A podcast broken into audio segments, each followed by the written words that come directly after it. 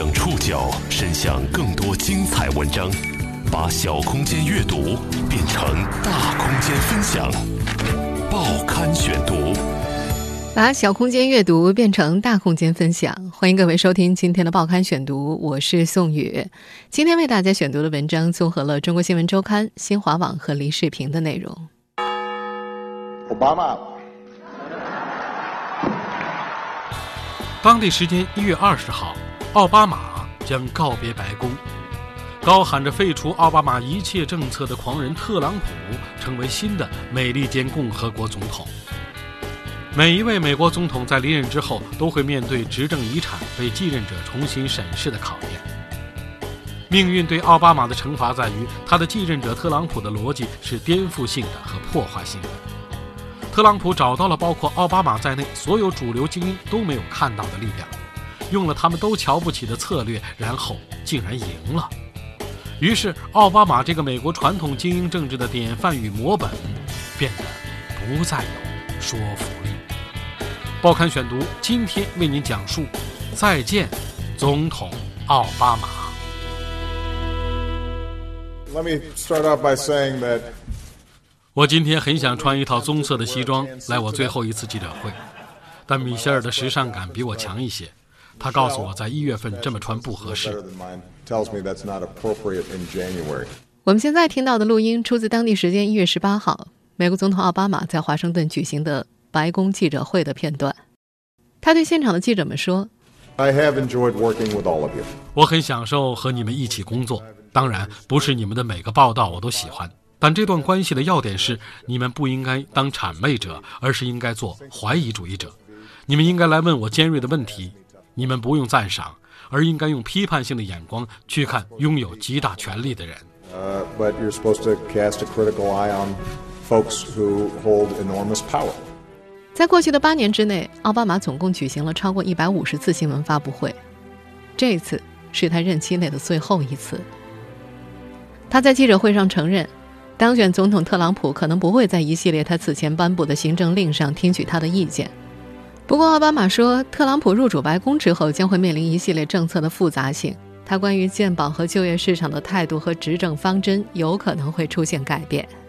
他还说，美国是一个复杂的国家，不是什么事情都能心想事成。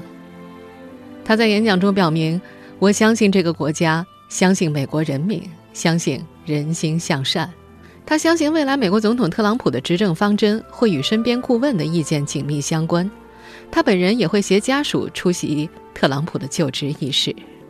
With respect to the inauguration，对就职典礼怀有敬意，不做评论。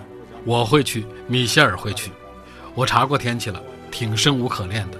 看到天气不像我第一次就职时那么冷。I have been checking the weather, and I'm heartened by the fact that it won't be as cold as my first inauguration.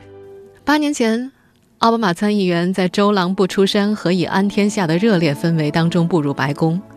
八年之后，两鬓染霜的总统五味杂陈的挥手而去。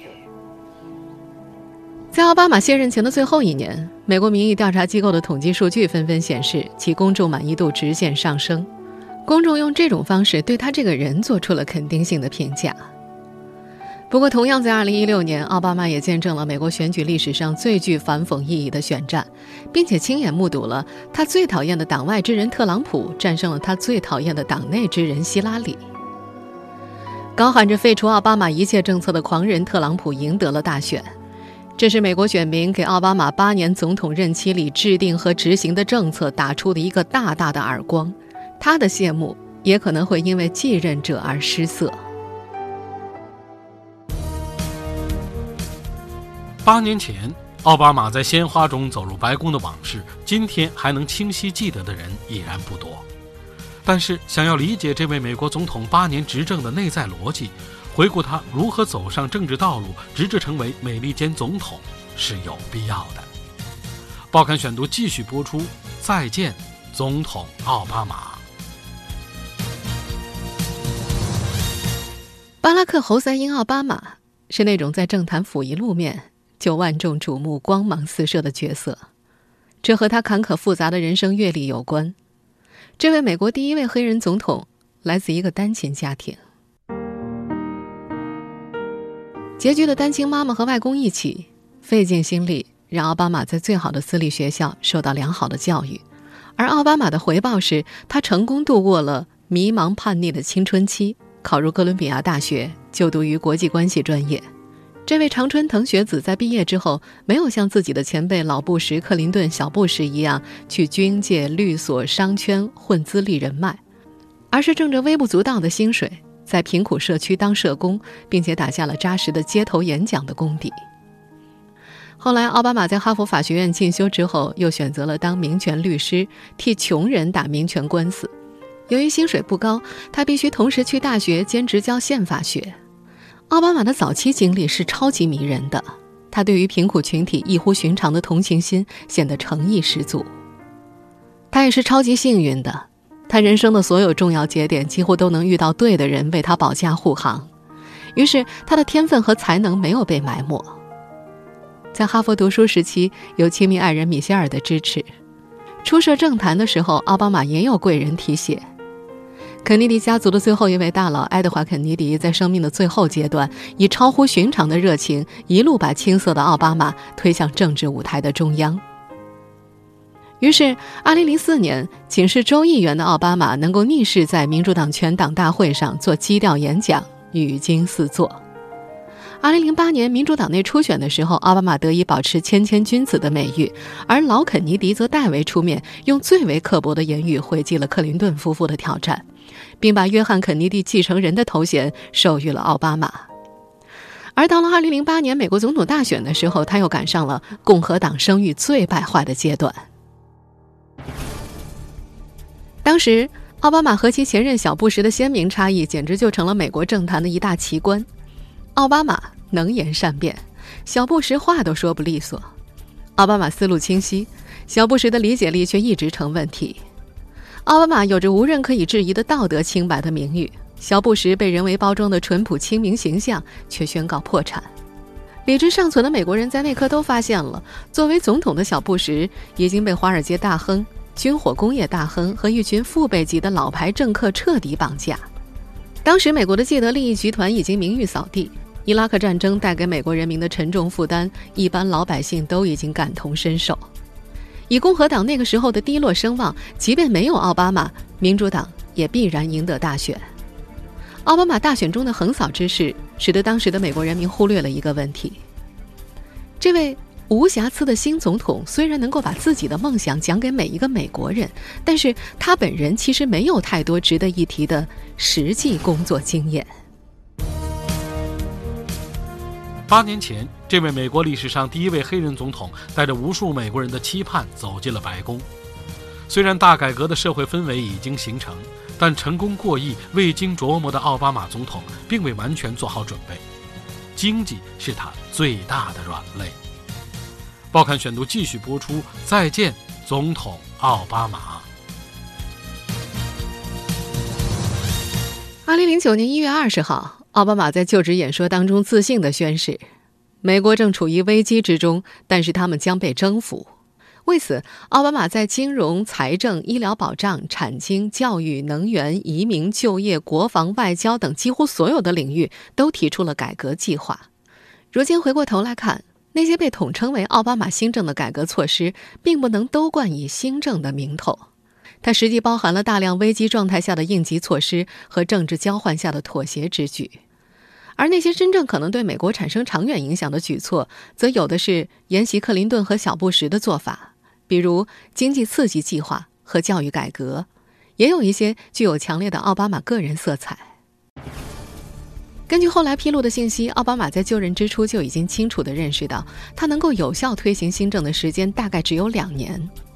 这是因为，按照美国政治的传统，新总统和国民的蜜月期一般只能够延续到国会换届。奥巴马新政所涉及的内容如此之多，一旦推行，必然会涉及大量的既得利益者的损益，而新政推行的效果又带有滞后效应，因此，奥巴马对2010年民主党丧失国会优势地位是有足够的心理准备的。时间如此紧迫。他知道自己不可能在所有的战线上取得成功，他必须有所取舍。于是，他把经济复苏当做了自己国内的主战场，把结束不得人心的两场战争、重建联盟当做了自己的国际主战场。但是最终八年下来，奥巴马新政留下的评价是毁誉参半的。国际战场我们暂且不谈，主要来说说他在美国国内的战场。奥巴马一直坚信，是自己将美国从上世纪二三十年代大萧条后最严重的经济衰退拉出了泥沼。美国权威经济研究机构美国全国经济研究所也宣布，经济衰退于二零零九年六月结束。但是，令奥巴马倍感尴尬的一点就是，以拼经济为政治基点的他，在八年执政期间最大的软肋也就是经济。奥巴马的经济政策几乎在八年里一直受到三个方面的挑战：第一，就是美国经济复苏的速度没有达到人民的预期。美国经济在二零零九年就实现了由负转正，八年下来的经济增长率基本维持在百分之一点五到百分之一点九的区间之内。在全球经济普遍放缓的情况之下，这个数字并不难看。在全球经济大环境不景气的情况下，高度融入全球化进程的美国不可能风景这边独好。这个道理美国公众不是不懂，不过万事嘛，就都怕比较。和1947年到2007年的美国经济年均增速百分之三点四的水平相比，美国如今的经济增速确实很难看。第二个挑战就是奥巴马开创了一个漫长的高失业经济复苏时代。经济增速的偏低并不能够直接伤害到普通民众，但是失业率可以。高失业率会加剧贫富差距，恶化社会氛围。以同情底层民众著称的奥巴马在失业问题上无所作为，令他的支持者们大失所望。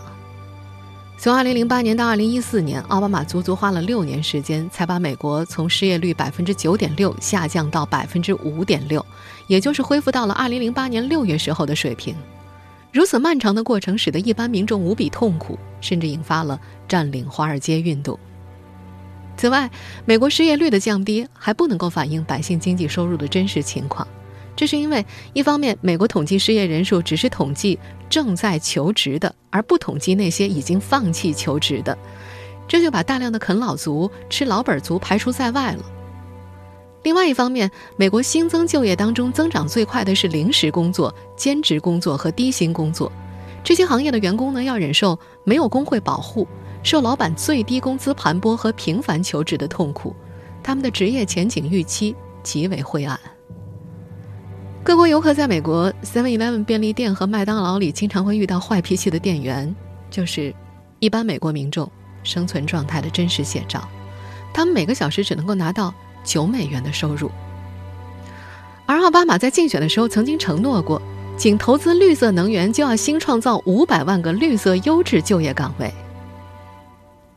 豪言壮语落了空，美国选民自然就会做出反应。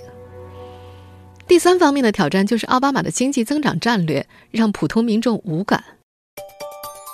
奥巴马执政的八年实际上是产业结构软化程度进一步加深的八年，传统工业时代以物质生产为主的产业布局进一步让位于技术、知识生产相关联的软化产业结构。这种经济结构呢，确实被全球视为发展进步的象征，也引得各国争相效仿。但是，这种结构又确实没有办法让普通民众获得分享感和参与感。毕竟，奥巴马所拥抱的新兴企业都是一些高度国际化、在全球建立产业链条的行当。这些企业的发展可以使美国的年度报表看得很好看，但是对于民生改善的意义却并不直接。比方说吧，有一项权威的研究报告显示。奥巴马偏爱的风力发电产业，每增加一兆瓦的风力发电，可以创造四点八五个就业岗位，其中三点五个是来自于设备生产的。但是问题在于，绝大部分的设备都是由外国供应商提供的，这就意味着美国虽然对风力发电投入了大笔的资助，但是普通公众可以由此获得的就业机会和收入却很少。总统不是神，也不是凯撒。美国历史上两个任期内都无往不利的总统是不存在的。些许失败不但可以使美利坚大管家的人物形象更加丰满，而且对其历史定位而言也未必就是污点。在奥巴马离任之际，人们会给他的八年执政生涯下个怎样的评价呢？报刊选读继续播出。再见，总统奥巴马。政治上失之东隅，收之桑榆的事是很常见的。目前给奥巴马新政下个究竟是成是败的定论，也还为时尚早。不过，奥巴马毕竟和美国历史上很多平庸的总统不一样，他的政治生涯的起点是那么的高，当初的声望是那么的显赫，新政立意又试图比肩罗斯福和肯尼迪，最后的建树却很有限，争议极大。奥巴马本人还是要承担相应的政治责任。他新政第一个严重的过错，大概就是由于重视政策规划和理念的正确，以至于在实践当中不知变通。比方说，奥巴马本人非常清楚经济危机阴影下美国人对于高失业率的恐惧，他也注意到了每当有大的全球经济衰退，美国国内必然会兴起反全球化浪潮的基本规律。但是他在骨子里相信产业结构软化是正确的发展方向。于是，在两个任期之内，奥巴马坚持把政府的财政刺激经费投向了硅谷巨头和新能源、新材料等行业大亨。尽管他知道这些产业无助于解决美国高失业的问题，再比如，他明知道美国民众大部分是不支持激进的 TPP 战略的，仍然不惜消耗大量的政治资源，在全球范围内强行推广。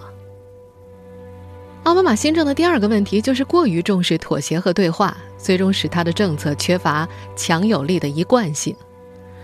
以辩才著称的奥巴马过度沉迷于讲话沟通，总是希望通过进一步的沟通来解决党派对冲、朝野对抗的局面。他也真诚地相信他能做全美国人的总统，但是时间已经证明，很多人一直在忍受他，却从未接受他。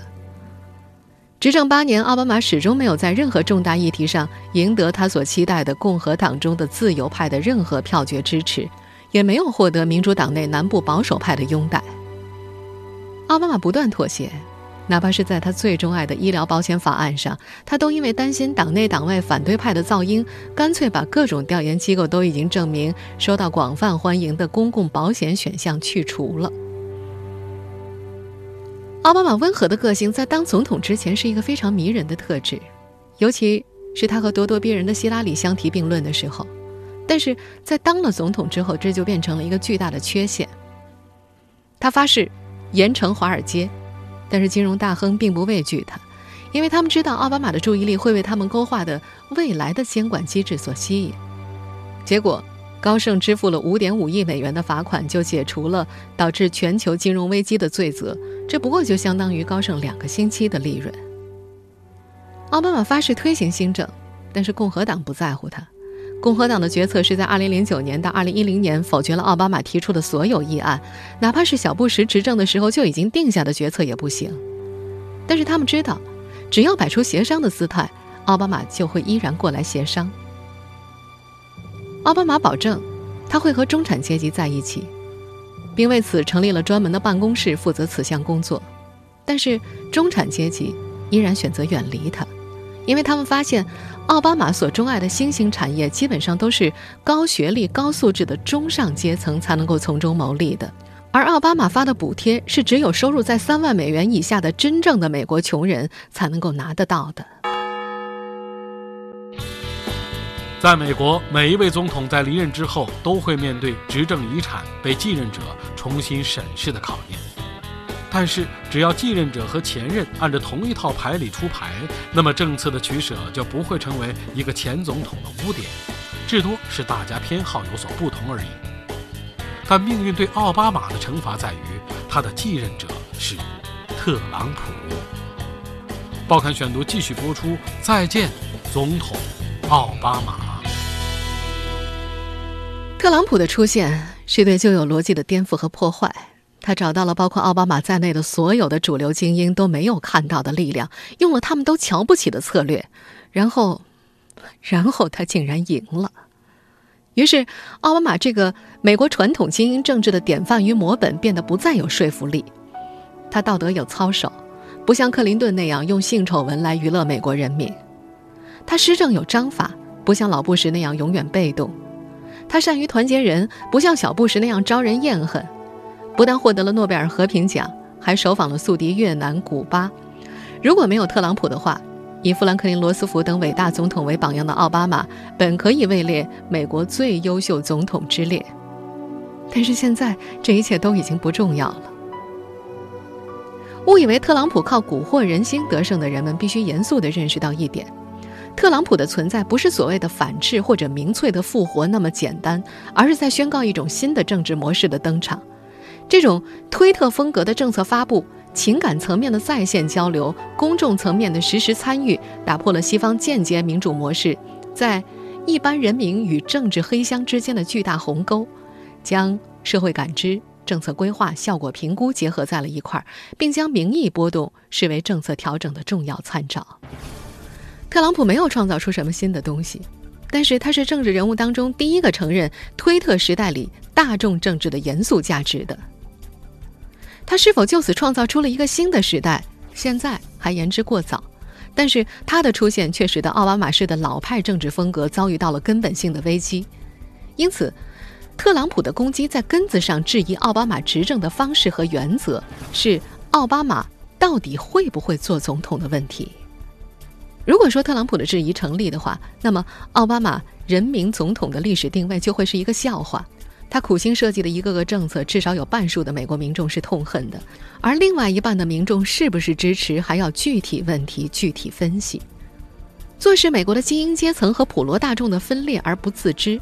放任本应该是执政基础的中产阶级的背离而不自觉，这样的奥巴马还称得上是成功的总统吗？是传统的政治经验早就腐朽了，还是奥巴马总统太不得人心了，壮大了那些原来上不了台面的力量和策略呢？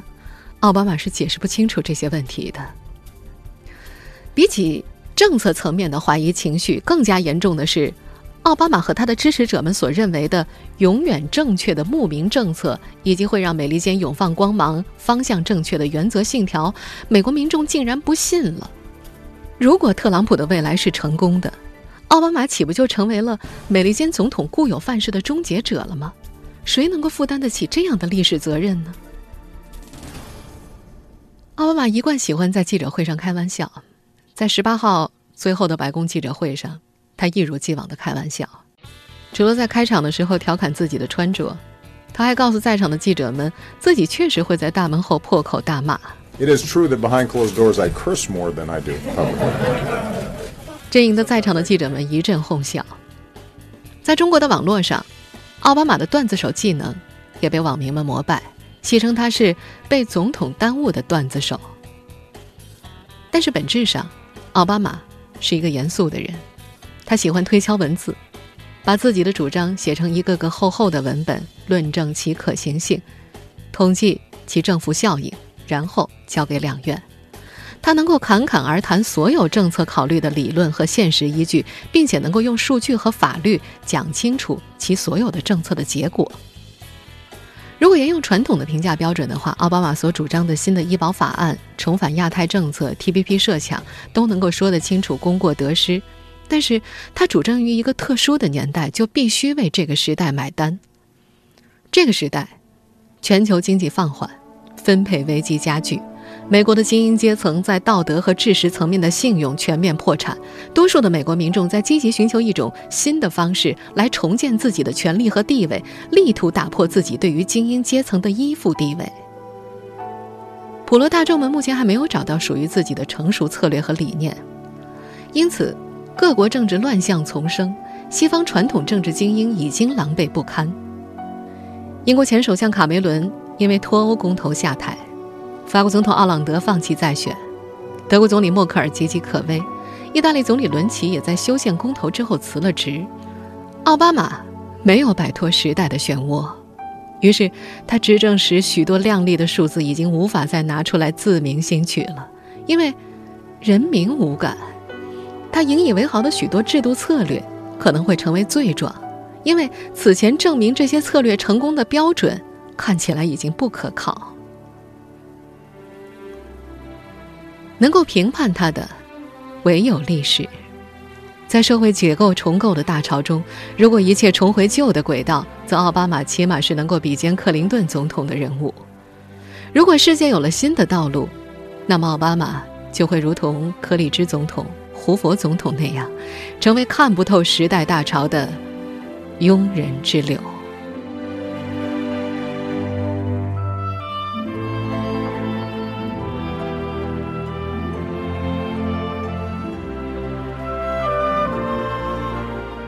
听众朋友，以上您收听的是《报刊选读》，再见，总统奥巴马。今天节目内容节选自《中国新闻周刊》。收听节目复播，您可以关注《报刊选读》的公众微信号，我们的微信号码是《报刊选读》拼音全拼，或者登录在南京 APP、喜马拉雅 FM、网易云音乐。我们下次节目时间再见。